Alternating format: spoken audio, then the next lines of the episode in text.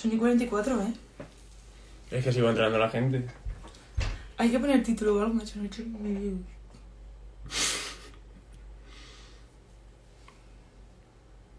Dice, así va entrando la gente, no va a entrar ni Dios. Entonces no hay que poner título ni nada. No, creo que no. Así voy entrando la gente. Ahora que, que se meta Jacinto. La verdad es que quizás lo deberías haber puesto tú. Porque yo lo puedo hablar por WhatsApp y decirle que se meta. Ah, no, puedes, puedes también. Él lo puede, sí, él lo puede solicitar. Pues nada, esperando a Jacinto. Al jefe. Vale, tenemos aquí las preguntitas, todo preparado. La chuleta. Que creo que le puedes enviar una solicitud. Estoy de acuerdo.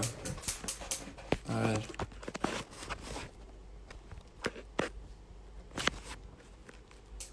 Jacinto, te estamos esperando.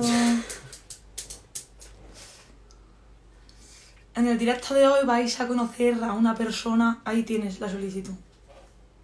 ¿Qué? Ah. No, estas son las preguntas. Ah. La verdad es que no he puesto tantas opciones Instagram a esto que es espectacular. Guay. Normalmente- tienes un no- campo más amplio. Normalmente salen- te salen aquí abajo. Ya, eso te iba a decir. Y no entiendo por qué ha salido ahí.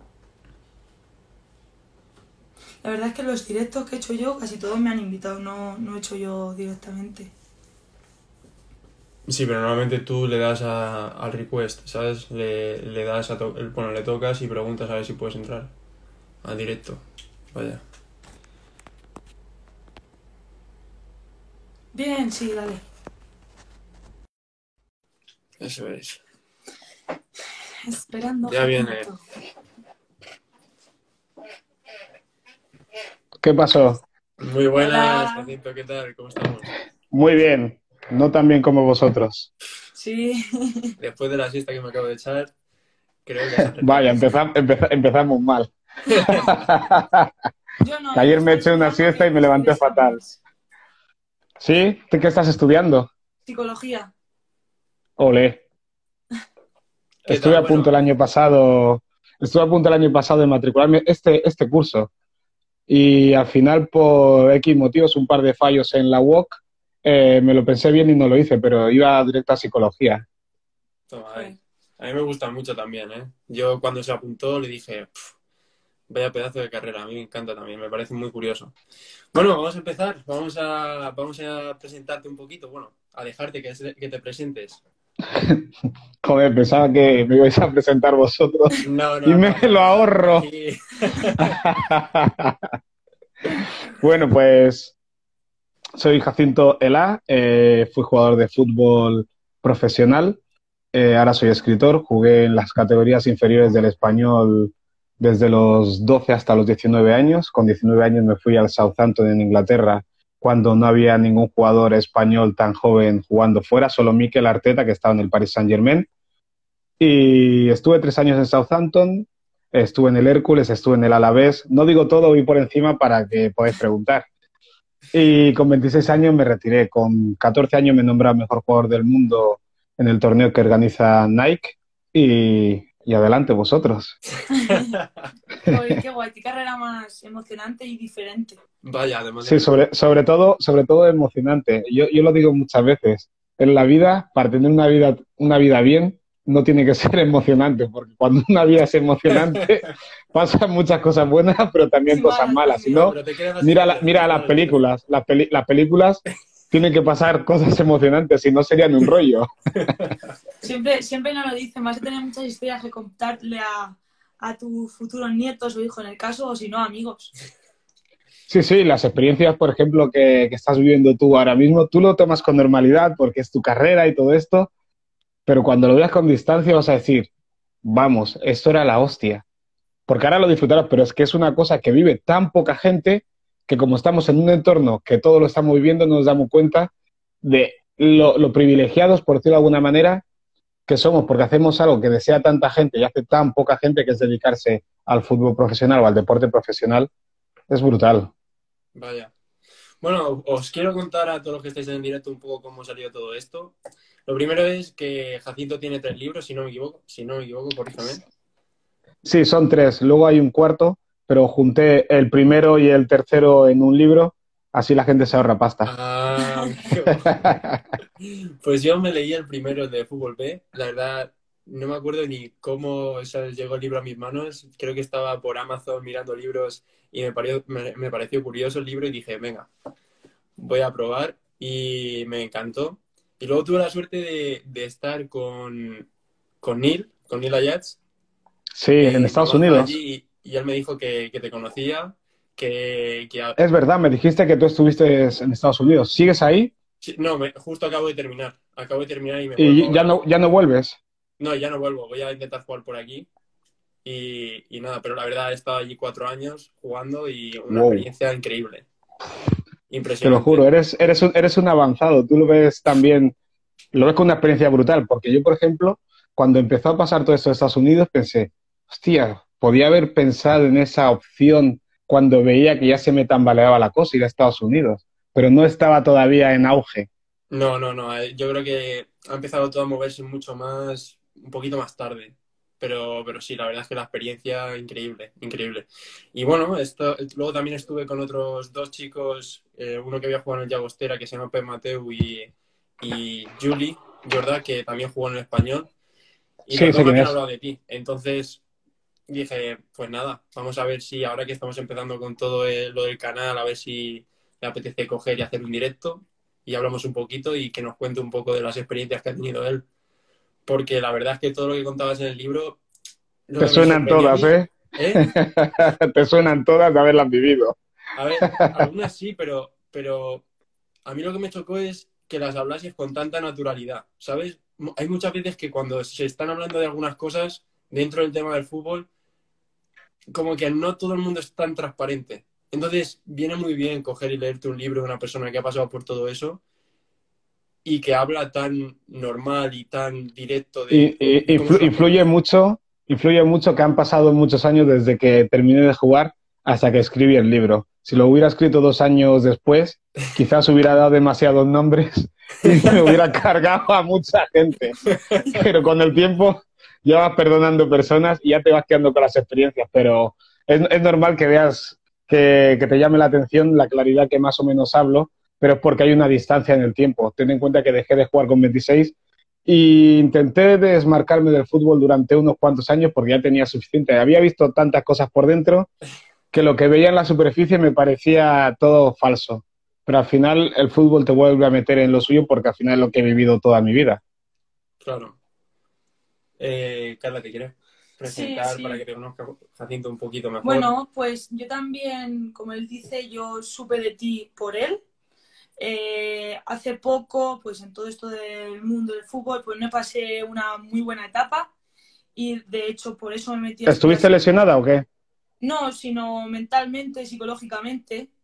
Era, había mucha presión, estaba lejos de casa, bueno, pues mucho, se juntó mucho a la vez, porque yo solo tengo 20 años y solo con 20 años, pues... Es que eres muy joven, claro. A los 17 años me voy al Atlético de Madrid, ganamos la liga, eh, ganamos el Campeonato de Europa, el año pasado ganó la Copa, entonces como que ah, parece que no, pero es difícil de asimilar todo. Y con, esa edad es, es, que es muy, son cosas muy fuertes, porque tienes, dice, he llegado a un techo aquí arriba, ¿qué puedo hacer para demostrar que sigo estando aquí arriba? Claro, claro. Y, en realidad no te están pidiendo, no te están pidiendo que ahora ganes campeonato del mundo, La gente no te pide nada, simplemente te ve y estás en ese nivel y con que te mantengas y vayas mejorando un poquito, ya está bien, porque llega un momento que no puedes hacer de un año a otro, hacer otro subidón. ¿Qué es lo que me pasó a mí? Voy cada año un subidón, subidón, subidón. Y llega un punto que estás ahí, que realmente no estás tan mal, pero dices, hostia, no mejoro tanto como pensaba que iba a mejorar. Joder, qué rabia, pero eso lo sé ahora. y entonces estaba en una situación así parecida como la que estás contando y me metí a estudiar psicología, a mirar cómo mi vida se enfocó un poco demasiado en el mundo del fútbol y dejé un poco de lado el resto. Entonces ahora estoy volviendo a, a darle importancia a todos esos aspectos de mi vida. Entonces, como te digo, eh, supe de ti a través de mi hermano y me encantó todo lo que estabas haciendo, los vídeos que, que fuiste a con, con, el Villarreal, bueno, pues toda tu historia y, y, a raíz de ahí pues te conocí.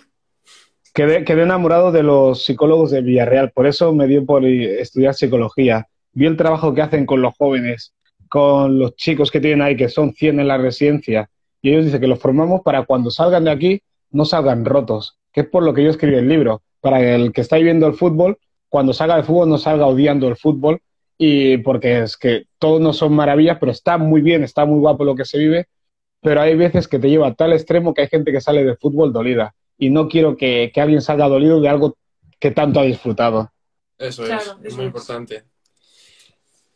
Te comento, tenemos aquí una chuleta con bastantes preguntas. Vamos a intentar preguntarte unas cuantas porque según vayamos hablando, pues igual se nos ocurren otras o igual se te ocurren a ti y, vamos viéndolo así. Bueno, la primera que te quiero hacer yo, que de hecho no es la primera aquí tampoco, es porque lo acabas de comentar, ¿qué opinas ahora mismo del fútbol actual? De, pues de, todo lo que conlleva, de, todo lo que hay alrededor. De a día de hoy que se ve como una industria, solo un negocio, todo eso. Eh, yo, yo lo que veo es que el futbolista, la futbolista, que ya se está dando cuenta todo el mundo, tiene que ver que es una industria, que es un negocio, que es su profesión y que tiene que sacar tajada a todo el mundo. Aquí no puede ser que seamos los gladiadores romanos mientras los demás están forrando. Porque por muy, muy romántico que sea uno con el fútbol, mucha pasión que tenga, les da igual. Les da igual porque es un negocio, ya es una actividad económica que mueve tanto dinero que todo el mundo tiene que coger su parte. Evidentemente hay que tener pasión para jugar fútbol porque es imposible aguantar ir a entrenar cuando te duele el tobillo, cuando no tienes ganas, estar fuera de tu casa. Si no tienes pasión, no, no lo aguantas. Pero otra cosa es el romanticismo, que ya lo irás perdiendo con la edad del romanticismo en caso de que lo tengas, pero porque es, es, es bueno para la salud mental. Eh, tengo un compañero, Moisés Hurtado, ya no juega, que él lo tomaba como una profesión. Le gusta el fútbol, pero lo tomaba como una profesión, no como una pasión. Dice, su pasión era ser rockero, cantante de rock, pero no sabía cantar, pero jugaba fútbol y se lo llegó a empezar a plantear como una profesión y llegó a ser capitán del español y entenderlo, porque no todo lo que te rodean lo viven como lo vives tú. Y la competitividad es tanta, a final de temporada, si me van a echar, no me van a echar, que si lo tomas como, uy, qué bien me lo paso jugando al fútbol, sales dolido. No, te lo pasas bien sacrificándote, sufriendo, pero es que al mismo tiempo te diviertes porque es lo que has hecho siempre. Y la industria esta, eh, a mí, por ejemplo, me alegra estar fuera del fútbol por, eso, porque tendría unos, unos, choques de intereses, ¿sabes? Eh, como jugador, me costaría mucho tener cierta coherencia por lo que es y por cómo pienso. Pero yo solo le digo a, a la gente que juega que lo disfrute y que no se olvide que, hay vida después del fútbol, que cuando termine de entrenar puede hacer otras cosas como haces tú, estudiar, súper importante, hacer otras cosas, lo que sea, lo que sea, porque si no te envuelve tanto terminar de entrenar y estar pensando en entrenamiento y fútbol hasta el día siguiente son muchísimas horas, porque hay parte del entrenamiento que tú ya en casa no lo puedes mejorar, que solo es descansando. ¿Y cuál es la mejor manera de descansar? haciendo otras cosas, que es el descanso activo. Fíjate como en verano nos dicen que hagamos cualquier cosa, no dicen que estemos tumbados. Pues el descanso activo lo puedes tener durante todo el año estudiando. ¿A qué me refiero? Tener otros problemas que no tengan que ver con el fútbol. Por ejemplo, un examen es un bendito problema, realmente, porque ya estás pensando en otra cosa que también te cuesta, pero si no te sale bien por un lado, te sale bien por otro, si te sale bien por los dos lados, estás ganando todo el rato. Vaya, además de verdad. El tema este de estar pendiente de algo que no sea el fútbol también me gustó mucho y, es uno de los mensajes que saqué de, tu libro. Y por eso te quería preguntar y también, ¿qué te llevó, por ejemplo, a ti a escribir? imagino que tenía que sacarlo todo. Escribía ya en mi blog a partir del año 2010 más o menos. Iba escribiendo artículos, pero no pensaba en escribir un libro. Lo veía súper complicado escribir un libro. Hasta que en 2017 eh, yo estoy trabajando en una escuela ayudando a los chavales que tienen problemas de aprendizaje, Belchador. Y me dijeron, bueno, para salir en TV3, un programa de Totum Mon, eh, hijos de inmigrantes que viven en Cataluña y todo eso, y digo, vale, perfecto. Eh, no me gusta la televisión, si voy a salir de la televisión, no puedo salir diciendo trabajo en colegio y si no salgo de la televisión tengo que vender algo. Y dije, es el momento de escribir el libro, juntar artículos y añadir algunos capítulos y tener algo que mostrar si salgo de la televisión. Pues ahí en la tele, como si esto fuera el diario de Patricia, pues va a ser que no. Eh, y le dije, dame dos o tres meses y tendré un libro. Y como ya tenía bastantes artículos escritos, como ciento y pico, cogí artículos y luego añadí algunos cuantos y publiqué el libro. Y, y, el hecho de escribir en el blog también era para sacar un montón de cosas del mundo del fútbol que solo entendéis vosotros, gente que ha jugado al fútbol, gente que ha tenido que irse de su casa.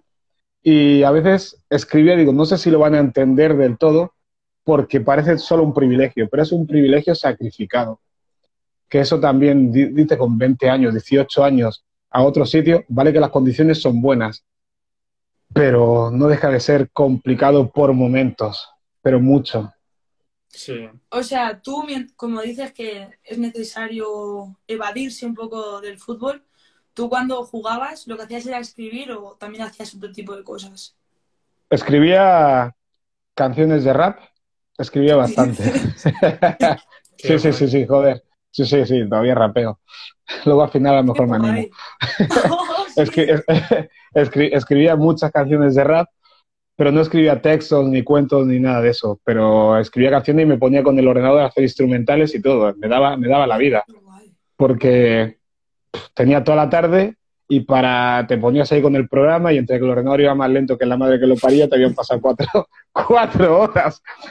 Y, y, y, luego leía mucho también, leía mucho sobre todo en Inglaterra, para aprender a hablar inglés, que me encontré la situación que cuando llegué me pusieron una profesora de inglés. Yo no hablaba nada, había estudiado francés en el colegio y en el instituto sí que estudié inglés un par de años, pero sacaba ceros, algo increíble. No sé cómo podía sacar cero en inglés. Te lo juro, era buen estudiante hasta que llegué al bachillerato, que sacaba cero en inglés, era algo increíble, ni los verbos. Y me pusieron profesora y al principio tenía una profesora de 20, 20 y pocos años y bien, porque hablaba portugués y español, entonces me traducía cosas. Me la cambiaron por una señora más mayor de unos 50 y algo, que solo hablaba inglés. Y, yo me ofuscaba porque estaba entrenando, no entendía todas las cosas y llegar a casa y encontrar a la profesora, digo, no me entra ni una sola palabra y menos las frases que me enseñaba como, voy a comprar el pan, no sé qué, no sé cuánto. Y digo, no, enséñame cosas que me valgan en el campo de fútbol, que no sé ni lo que me están diciendo. Tú sabes lo que es, que expliquen un ejercicio, y como te, bueno, claro que lo sabes. que, que, aunque llegues sabiendo algo de inglés, dices, no, no, no, no, no, esto no es lo que, lo que yo sabía. Y explican el ejercicio, si estás tú primero, lo haces y te has equivocado de lado, no era eso. Y ya ves a alguno así resoplando. Entonces yo, que era un tío con iniciativa, tuve que ponerme a mitad de la fila o un poquito más para atrás para ver cómo lo hacían unos cuantos y luego imitarlo, para no parecer el tonto. Pero yo no, no me sentía cómodo yendo de segundón, de segundón, porque yo en el español había sido un tío importante, jugaba siempre, estaba de los más destacados, y ahí yo sabía que era un cero, pero no quería ser el último. Y eso te frustra, porque llegas a casa y dices, pensarán que soy un tonto, no sé qué, no sé cuánto, porque encima solo te ríes porque como no sabes mucho inglés, pues dicen cosas y te ríes para participar en el grupo y tal, y dices, no, no sé ni qué han dicho, tío es, es, horrible. Pero, pero el tiempo eh, de leer y todo eso me, me, ayudaba a ocupar mucho el tiempo porque, joder, se me hacían los, días enormes. A las 4 era casi de noche, a las 6 cenaba y suerte de la PlayStation. que cuando salí de ahí la mandé a paseo la PlayStation, te lo juro, que solo la utilizaba ahí en Inglaterra, después ya no la utiliza más pero me quedaba a entrenar también, esa era la parte buena que tenía Southampton, que me podía quedar a entrenar una hora más. Yo hacía cualquier cosa por retrasar la llegada a casa. Y, pero con esa edad es muy difícil ocupar el tiempo. Y otra cosa, podía haber estudiado en una academia o lo que sea, pero Southampton solo se le ocurrió, porque tampoco tenía mucha idea, creo yo, de la adaptación de jugador, de enviarme la profesora a casa. Con 19 años, quizá era mejor que me enviaran a una academia. Claro para yo moverme por la ciudad y conocer a otras personas fuera del ámbito del fútbol. Y eso ellos no lo sabían, también era muy pronto cuando había pasado todo esto, que era la ley Bosman, empezaban a tener extranjeros que no eran anglosajones y no sabían cómo lidiar con eso. Y por no hablar conmigo, Pues entonces me iban dejando hacer porque creo que tenían miedo de no entenderme o no entenderse conmigo, porque ellos me veían como un latino y ya, y era como, uy, uy, un latino, un latino, no sabemos cómo piensan los latinos. Y creo que me pilló muy pronto Southampton. Fue, pero una buena experiencia. A ver, yo te entiendo el tema de... Incluso, sí. Incluso, no sé, al principio cuando estaba aprendiendo inglés, que te duele la cabeza solo de estar intentando pensar en, en otro idioma, ¿verdad? Es que es, es, horrible. Traduciendo sobre la marcha todo el rato. Pero luego cuando estás tú solo, vas hablando en inglés tranquilamente, uy, qué sobra que voy, qué sobra que voy en mi cabeza. y cuando hablas para la gente...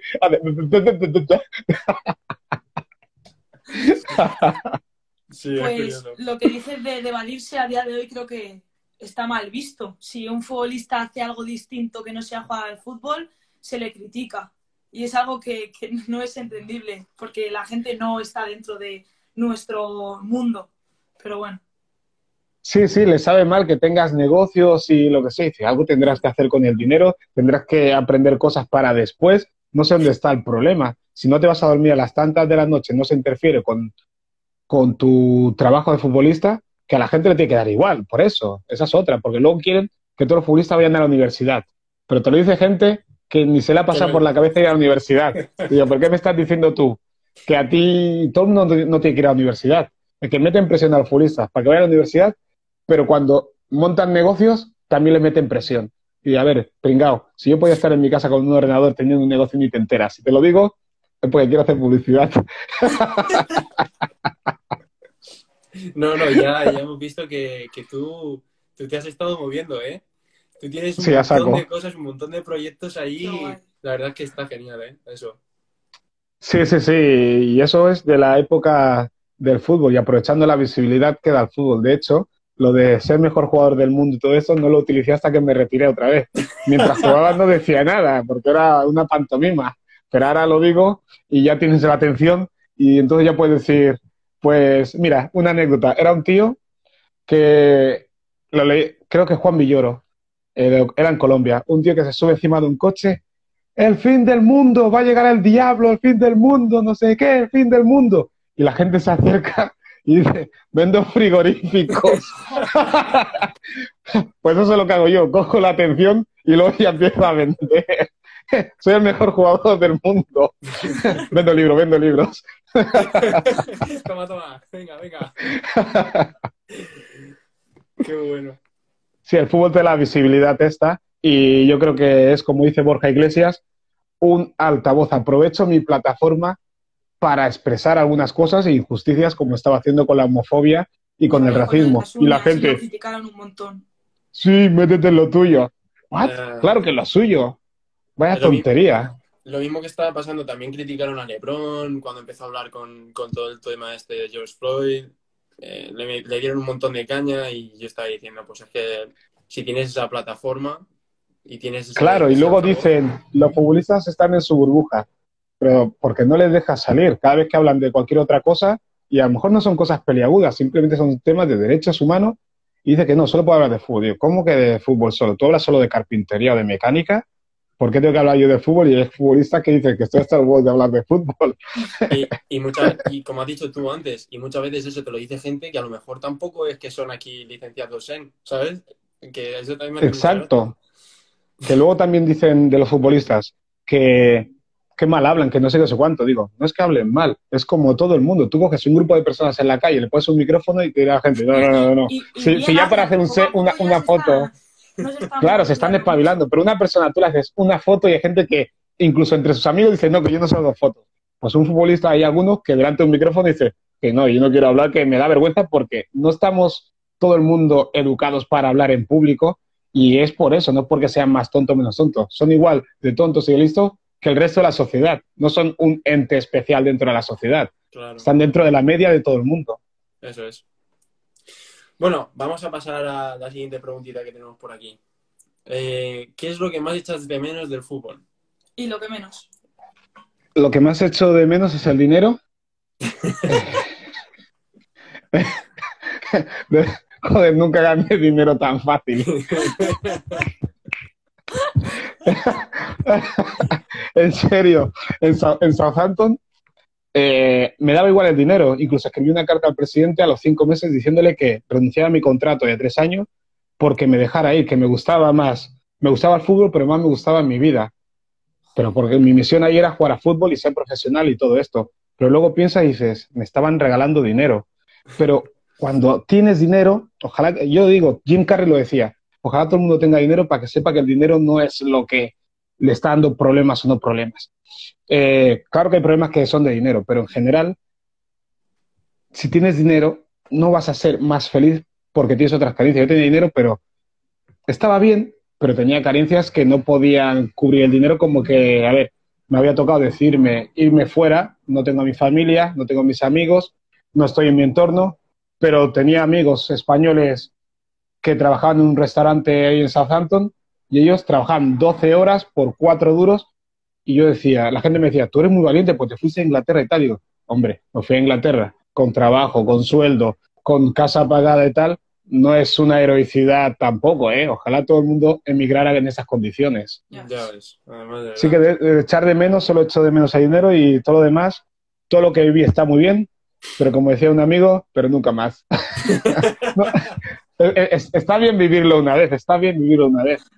Y luego ya, pasado el tiempo, dices, ¿volvería a empezar? David Ferrer, el tenista, lo encontré en, el programa donde participo en TV3 y estuvimos hablando y me dijo que se había retirado hace unos meses. Y decía que él, su carrera, está muy contento, pero que no volvería a empezar nunca. Todo lo que ha vivido.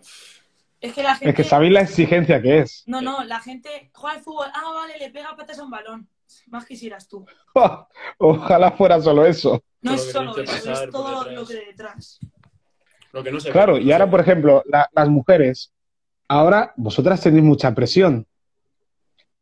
Porque estáis siendo juzgadas todo el rato y encima eh, se juzga con unos estándares que son aleatorios. A lo mejor te juzgan la mejor no es mejor que Messi, la mejor de las mujeres no es mejor que Messi, no sé qué, no sé cuánto. Pero tú no puedes ir midiendo las cosas así, pero cuando quieren hacer daño, van juzgando y entonces os meten presión y más presión, que poco a poco ya vais solventando todo eso, pero es mucha presión cuando hablan de los motivos económicos, que tenéis que ganar más, ganar menos. Es una industria. Si hay dinero, se tiene que repartir. Pero eso explica solo a esta gente que no lo terminan de entender. No, no. Pero bueno, está cambiando la cosa, que eso también. Sí, sí, pero mucho. El tema este del fútbol femenino está evolucionando, salvando las diferencias y los campos con el tema del racismo. Que ahora la gente dirá, no, que hay mucho racismo, mucho racismo. Digo, hay, como siempre ha habido. Pero hace 20 años, hace 25, digo yo que había más racismo. porque yo iba por la calle, iba esquivando cabezas rapadas. Y ya, ahora puedo salir a la calle y ya no. Es que no creo que lo decía, no sé si era Will Smith, creo que era Will Smith que decía, no, hay, más racismo ahora. Dicen, no, lo que pasa es que ahora se está grabando, ahora se ve lo que pasa. Esa es la cosa, claro, esa es la diferencia. Ahora lo puedes denunciar, ahora pasa mucho menos que antes, por suerte. Por todo lo Pero... para expandir todo lo que está pasando. Claro, que por eso hay que mirar las cosas con perspectiva e intentar ver los avances que se han hecho en cada campo. Y en el fútbol femenino se han hecho unos avances brutales y, claro, evidentemente va a ir a más, está claro, porque ahora vienen generaciones de mujeres, chicas, niñas, que a lo mejor ya llevan 10 años jugando. Claro, cuando llevas 10 años practicando un deporte como el fútbol, ya el nivel es otro. Porque tú dices a un chaval que empieza a jugar con 15 años, que empieza a jugar a fútbol, no, no se acercará a profesional, pero ni de lejos. Es que hay que empezar con 9, 12 años, máximo 13 para llegar a profesional, si no es muy complicado. y las chicas ya estáis teniendo mujeres que desde niñas ya empezaron a jugar. Claro y a nivel cada vez es más exigente y es más difícil llegar, y al final es, una rueda. Exacto. Eh, la siguiente. Vale. ¿Cambiarías alguna decisión del pasado si pudieras? Sí, el segundo año de contrato en Southampton me fui cedido al Hércules porque no, no debuté el primer año en Southampton y yo quería jugar sea donde sea, y era segunda B. Y me fui al Hércules cuando en realidad tenía que haberme quedado en Southampton porque ya llevaba un año de adaptación y yo creo que el segundo año hubiera estado más adaptado, ellos me hubieran conocido más, ya me conocían, yo ya conocía cómo funcionaba el club, cómo funcionaba Inglaterra, pero estaba tan quemado que decidirme porque quería jugar. Yo me veía también físicamente y futbolísticamente que yo decía, me voy cobrando la mitad a donde sea porque dentro del campo voy a recuperarlo porque estoy muy bien. Y fui al Hércules y me rompí la rodilla. Bueno, me la rompieron. Pero eso fue lo de menos. Parece mentira que diga que fue lo de menos. Pues fue lo de menos. Encontré un club que ni estaban pagando nóminas al día. Eh, y hasta ahora mismo están en problemas solo el mismo presidente y misma familia. Encontré un club súper desestructurado que no era el mejor sitio para un chaval de 20 años. Ahí no, no hubiera ido cedido. ¿En qué año es esto? 2000, temporada 2002-2003. A pesar de que la gente me encantaba, tío. Sí, a ver, el Hércules después ascendió y llegó hasta el subió, subió a los dos años, subió a primera, dos años después, más o menos. Eh. la, rodilla también, es que las lesiones. Y encima en un partido amistoso, en un partido amistoso, una entrada así por detrás, clac. Sí, fue, fue ridículo. La manera más tonta, justo cuando estaba mejor físicamente. Luego me tiré un año y pico hasta jugar el siguiente partido, que no sé si alguna pregunta iba por ahí, pero ya la explico. Tenemos un ratito todavía. Eh, que luego fui al Alavés, cuando terminé Southampton, fui al Alavés B, hice la pretemporada con el primer equipo, que es el típico truco de hacer la pretemporada con el primer equipo, y cuando empieza te mandamos con el B, bájate del autobús. Pero bueno, yo, yo la acepté porque venía de estar lesionado y yo solo quería jugar. Y jugué muy bien la primera vuelta, eh, casi el 80% de los partidos, y en la segunda vuelta no me iba ni de un cono. Seguí jugando, pero ni tenía chispa ni velocidad, me faltaba todo. Yo no sabía qué me pasaba. No sabía si era de mi cabeza, de presión o qué era. Y, y 10, 12 años después, hablando con cosas así como entrevistas como esta, me di cuenta que lo que me pasaba es que yo me rompí la rodilla en mes de marzo de 2003 y el primer partido lo jugué en mes de julio de 2004. Estuve casi un año y medio sin jugar un partido. Empecé a jugar todos los partidos habidos y por haber. Llegó el parón de Navidad y mi cuerpo ya no pudo más. Y yo no lo sabía, mi representante no sabía por qué, ni el club. Nadie sabía nada. Yo creo que el cuerpo dijo basta, porque había que dosificar, pero con un contrato de un año nadie piensa en dosificar ni nada parecido.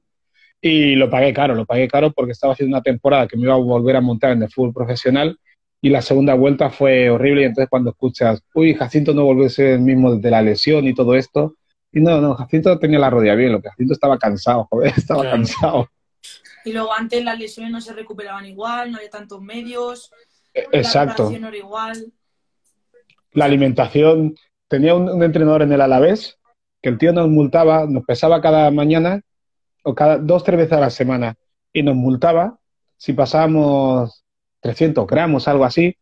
Pero dice, a ver, a ver, ¿tú cómo vas a multar a la gente si aquí ni siquiera nos habéis dicho que tenemos que comer fenómeno? Que la gente iba a, entrenar sin desayunar para no pesar, 300 gramos más y luego nos íbamos al centro comercial y nos comíamos los pinchos de tortilla.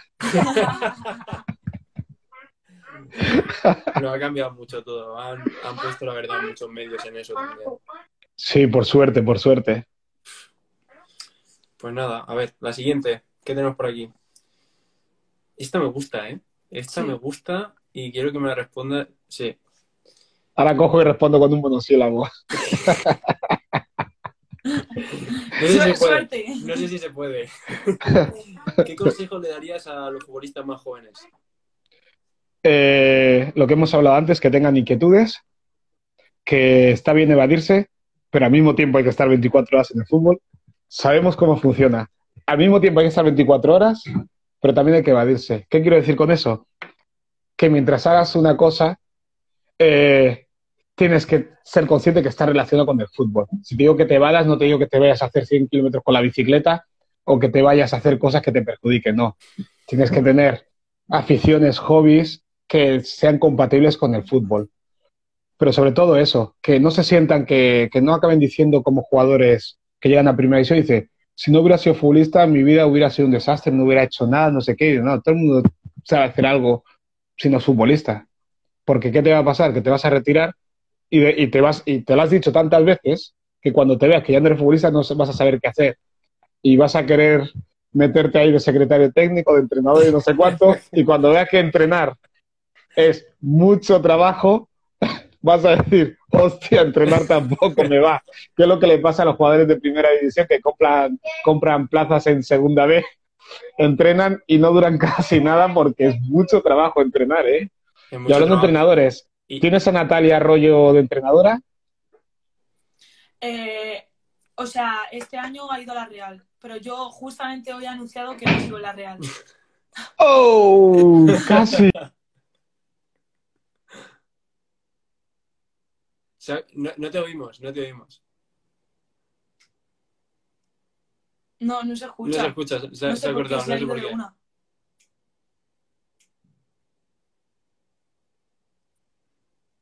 No. Aún nada. A ver. Se ha cortado, se ha cortado. Es que no sé qué ha pasado. Nada, nada. A ver qué pasa. A ver si es. No sé. No, no se escucha. Se ha cortado de una, no sé. No.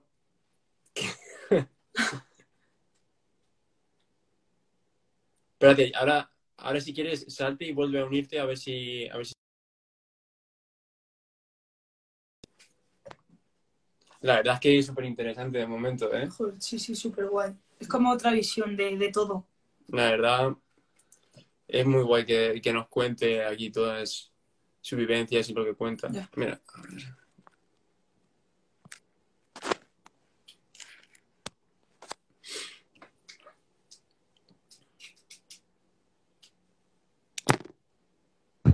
Ahora sí. Ahora, ahora, sí. vale. Vale, lo que decía, sigo con el hilo, has visto qué máquina. Coincidí con Natalia Arroyo en la cadena SER y explica muy bien el fútbol. Es de las personas que mejor uh, explica el fútbol, de las que veo yo. Entonces, ¿a dónde te vas ahora? Eh, se anunciará en los próximos días. Todavía no, puedo decir nada. un pepino, ¿no?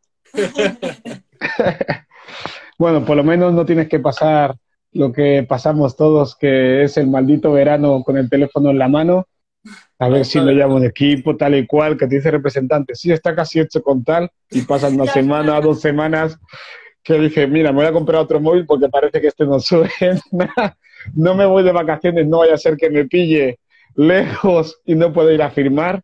Qué tortura, eso no lo echo de menos para nada. Los veranos, ganando dinero, ni me fui a Japón ni a Estados Unidos, no me iba de vacaciones nunca porque como cada año tenía que cambiar de equipo, no quería que me pillara en cualquier lado. Increíble, tío. Increíble. Es, de lo peor. Los veranos, las transiciones, ¡buah! Sí, sí. Luego yo, ¿mejor futbolista con el que compartiste vestuario o con el que te enfrentaste? Eh, mejor futbolista eh, está entre Roberto Merino, un peruano que estaba en el Barcelona, luego en el Mallorca, fuimos compañeros de la selección, y Mikel Arteta me pareció un jugador sensacional, que no sé cómo en España no le salió bien la cosa, pero éramos compañeros de selección y rivales, y es de lo mejorcito que he visto yo nunca. Aún no entenderé por qué en el Barcelona no se hizo con un puesto. Es increíble. También porque se empezaba a ir al extranjero, su representante, que estuve a punto yo de firmar con, con él, que es un tal Joseba, eh, fue el que le llevó al Paris Saint Germain y todo esto, y también fue el que llevó a Cés Fábregas al Arsenal. Yo estuve a punto de firmar con, con ellos y quizás me hubiera ido bien. Eso parece, ¿no? Ah, ahora que lo pienso, entre ir al Arsenal y ir al Southampton creo que hay una diferencia, más que nada porque en aquella época, me acuerdo de Iñaki Sáez en la selección, me dijo, fue ese mismo verano, Recientemente era que has fichado por el Southampton. Digo, sí, dice, pues ahí juegan a dos toques y a la olla. Digo, ¿qué? Yo que era jugador de banda, habilidoso y tal, cuando vi lo comprometido. Me acuerdo que jugamos contra el equipo reserva del Arsenal y yo jugaba, digo, yo tenía que estar ahí, tío. Todos flaquitos, mulatitos, rápidos. No traen de Southampton balón largo, peinando balones. Dios. Oye, ¿qué, fue lo que más notaste entre el fútbol español y el inglés? Eh, había menos pases. Y eso que en España todavía no estaba el tiki-taka, pero en Inglaterra se juega mucho más balón largo. Sobre todo ese balón que le gustan a ellos pasar en la pelota liftada, sin parábola ni nada. Sí. Eh, era mucho más directo. Y también la, em, la mayor diferencia fue la dureza de las entradas, pero eran nobles. eh, al principio te, eran tan rápidos que te traen muy fuerte y decías, hostia, y era como si te, te había pasado un avión. Tú controlabas para empezar a pensar en el regate, controlabas y notabas un rasque. Y digo, joder, cómo rascan. Pero cuando te acostumbras, te das cuenta que tú también puedes pegar. Entonces, ese nivel de dureza es súper noble porque nunca era a mala fe. Y entonces yo me sentía a gusto con el contacto y sobre todo porque como se tiraban tanto al suelo, hacías un amago y pasaban de largo. y disfrutaba que no veas. Y no, nada de tirarse al suelo. Porque me acuerdo de los primeros partidos, me tiré un par de veces y los de mi equipo me echaron bronca. Qué vergüenza, tío, qué vergüenza. sí, sí, sí. Encima que no hablas el idioma, te están gritando solo y En un partido digo que vas conmigo, dímelo dentro del vestuario, idiota. Pues no, aprendí la lección, tío. vale, no, a otro se lo digo.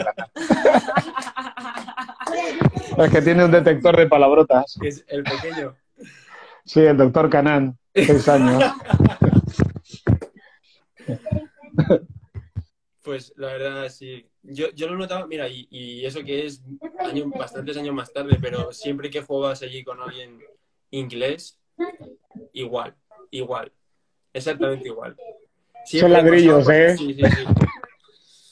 Increíble. Además, siempre, la mayoría de los ingleses tienen esa, esa personalidad de, no sé, siempre lo hacen bien, la mayoría de ingleses son los capitanes en todos estos equipos porque se imponen mucho, les gusta mucho hablar, siempre muy ¿Dónde? Ahí, pero en, Estados Unidos.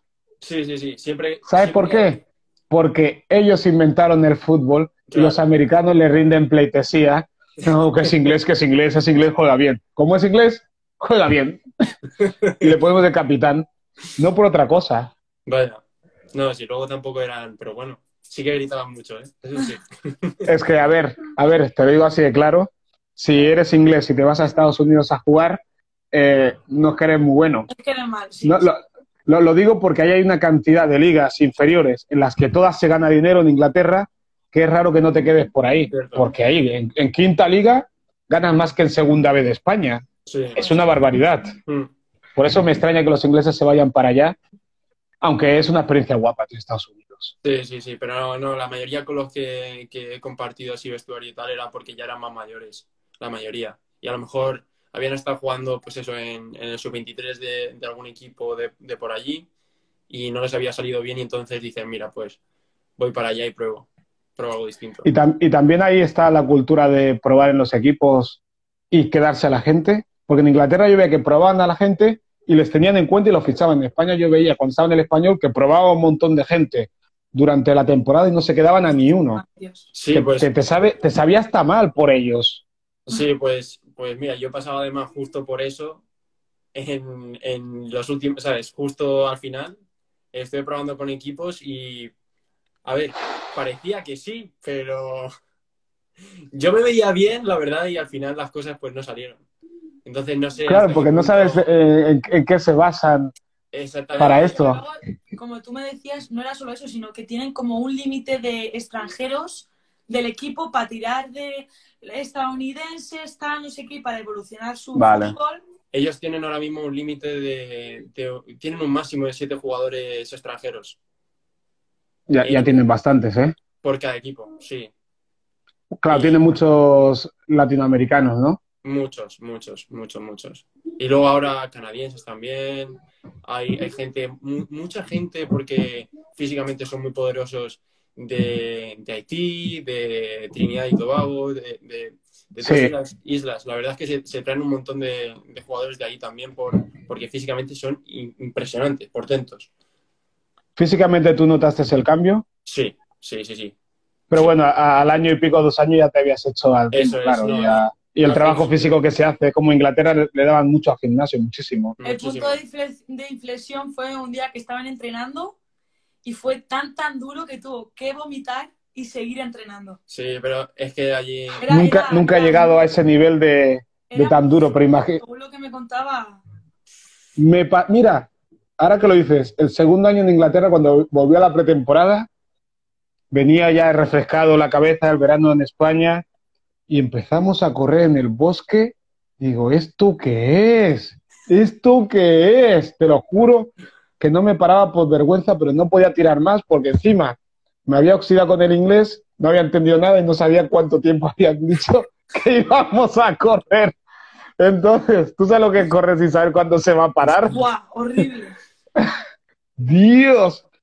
Esa semana tomé la decisión de irme cedido. Ahora caigo. Mal. Nunca tomes decisiones en situaciones críticas. Además de verdad. Hola, es verdad. El, el tema. Vamos a ver, barbaridades, barbaridades. A lo mejor estábamos. Y ahora estás, ahora estás pensando en jugar por aquí. Sí, estoy pensando en jugar por aquí.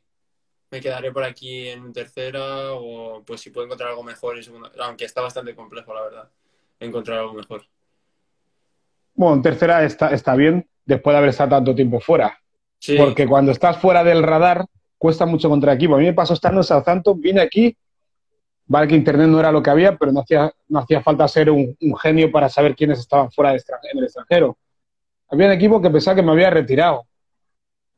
Digo, ¿qué, ¿cómo puede ser eso? Mi representante no hizo el trabajo o, o piensan que si estás fuera de España ya no puedes jugar a fútbol. Y me costó mucho, incluso empecé a hacer pruebas cuando yo era, en mi vida había hecho pruebas que me daba hasta vergüenza de hacer prueba. La primera prueba que hice fue en el Barcelona, en el Barça B, y pero eh, había estado el último año Southampton sin jugar ni un partido, pues me recuperé de la rodilla y tal. Y que luego después fui al Alavés, después de probar en el Barça, en el Barça B. Y ahí sí que coincidí con Messi, que tenía 16 Joder. años, me acuerdo en ese, en ese. Barça B. Eh, sí, bueno, guay, yo no sabía quién era porque yo venía de Inglaterra y no había escuchado de Messi, de que empezaba a despuntar.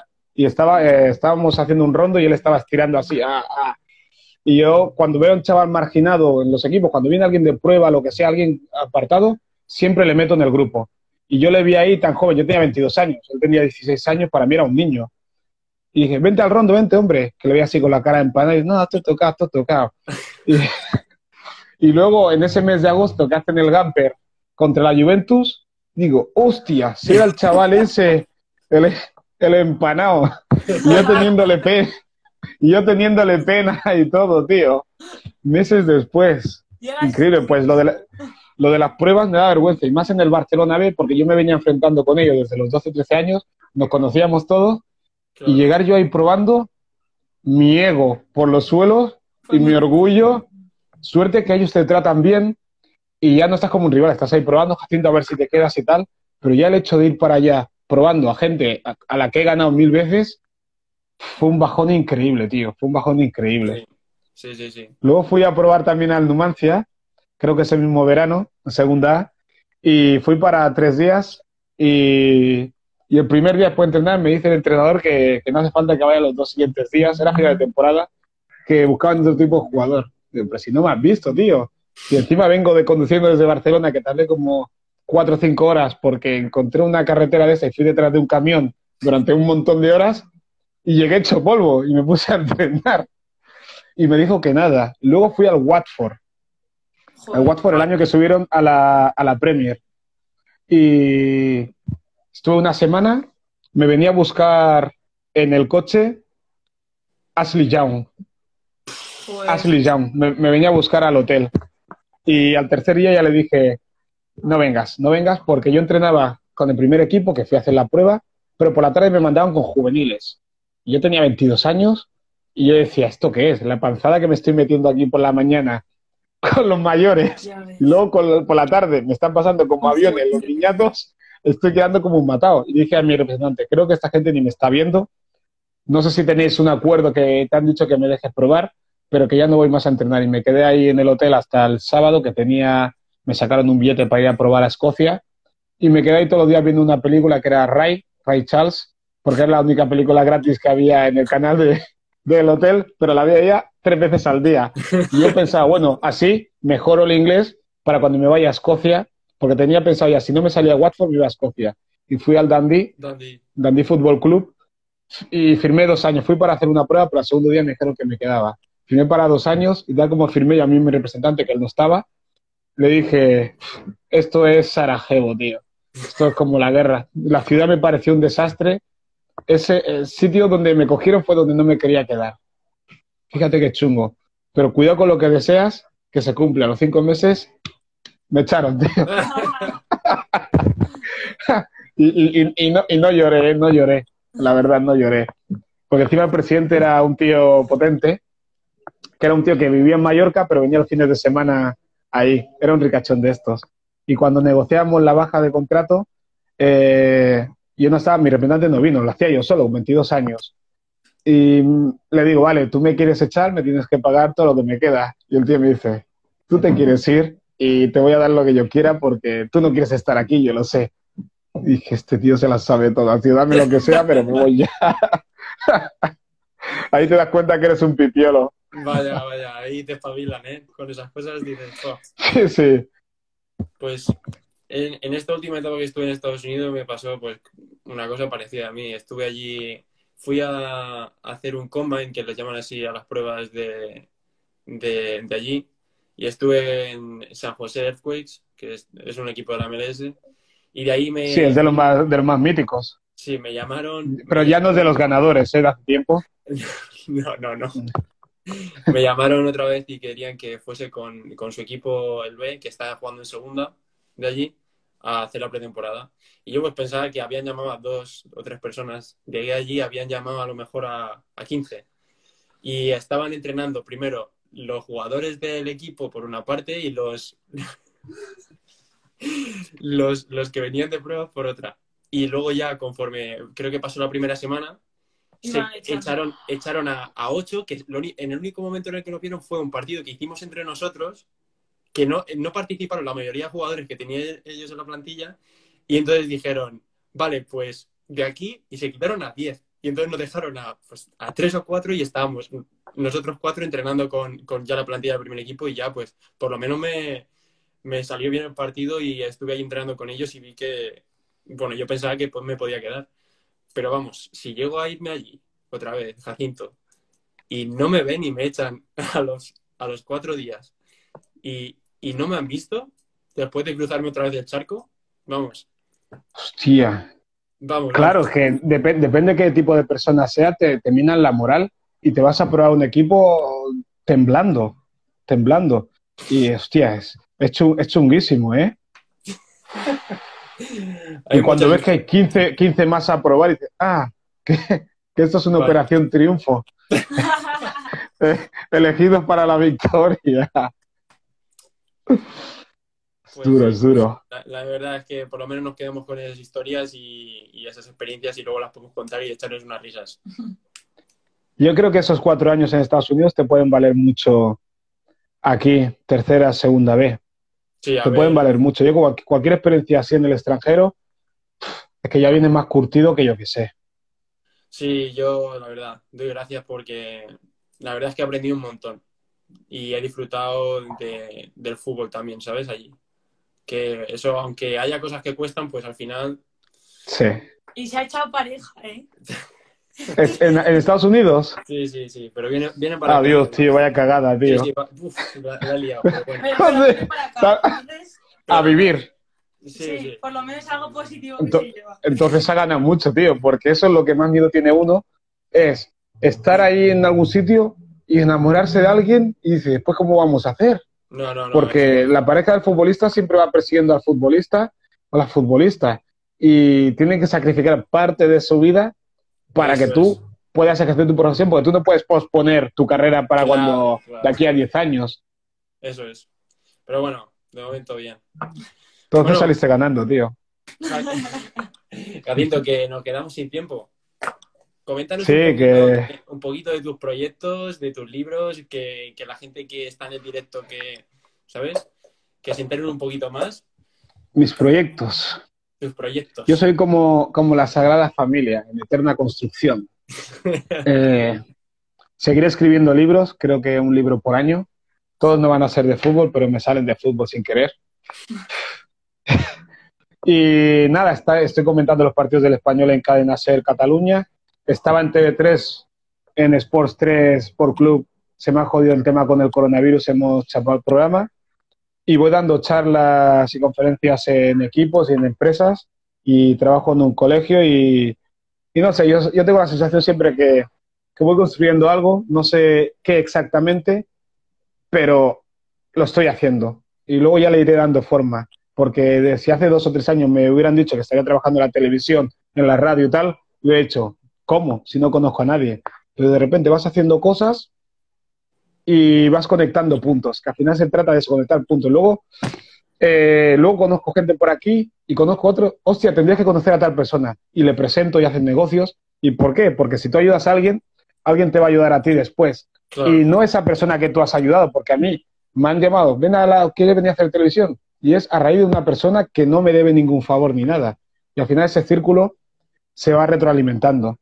Así que mis proyectos van por ahí, escribir, conferencias y seguir en el colegio, que me encanta trabajar en el colegio, la verdad, desde primaria.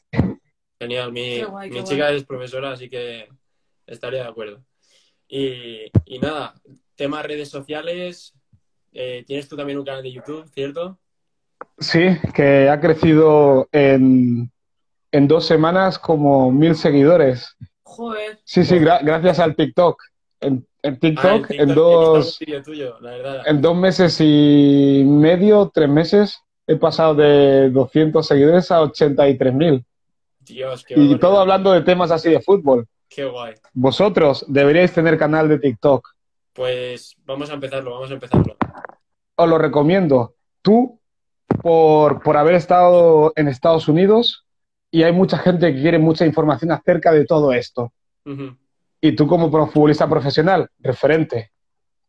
Tienes que ser referente en tu campo. Cuantos más, más referentes tengáis, mejor para las chicas que vienen detrás. Es súper importante, porque con 20 años eres una veterana. Sí. Ahora nosotros estamos haciendo lo del canal de YouTube y tal, porque queríamos también, tenemos una idea, que es como el, modo carrera del FIFA. Sí. Pues, pues hacerlo con nosotros. Y e contando como toda nuestra vida, nuestra evolución en el fútbol, en los equipos a los que vamos. Sí, perfecto.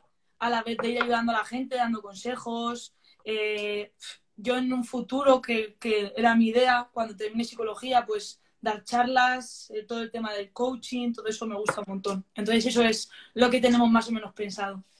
Joder, qué, envidia que con 20 años lo tengas tan claro, ¿eh? en, serio, ¿eh? Lo tienes tan claro que en menos de lo que piensas vas a tener todo eso. A lo mejor no has terminado la carrera y ya estás dando charlas. Ojalá, ojalá. Y, anda que no ayuda a dar charlas, ayuda a uno mismo, pero un montón. Es como un psicoanálisis de uno mismo.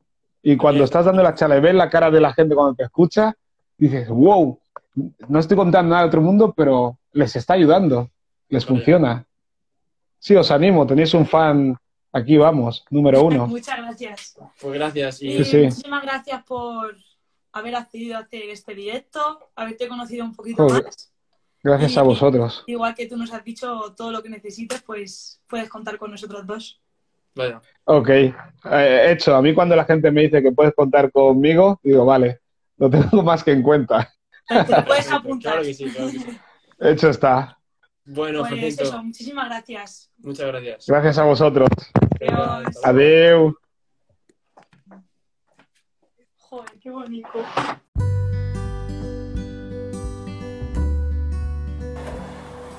Bienvenidos a Cruzados Rotos, el podcast. En el capítulo de hoy voy a poneros una entrevista que me hicieron Carla Bautista y Marco Bautista, ambos futbolistas, rima, en su canal de Instagram.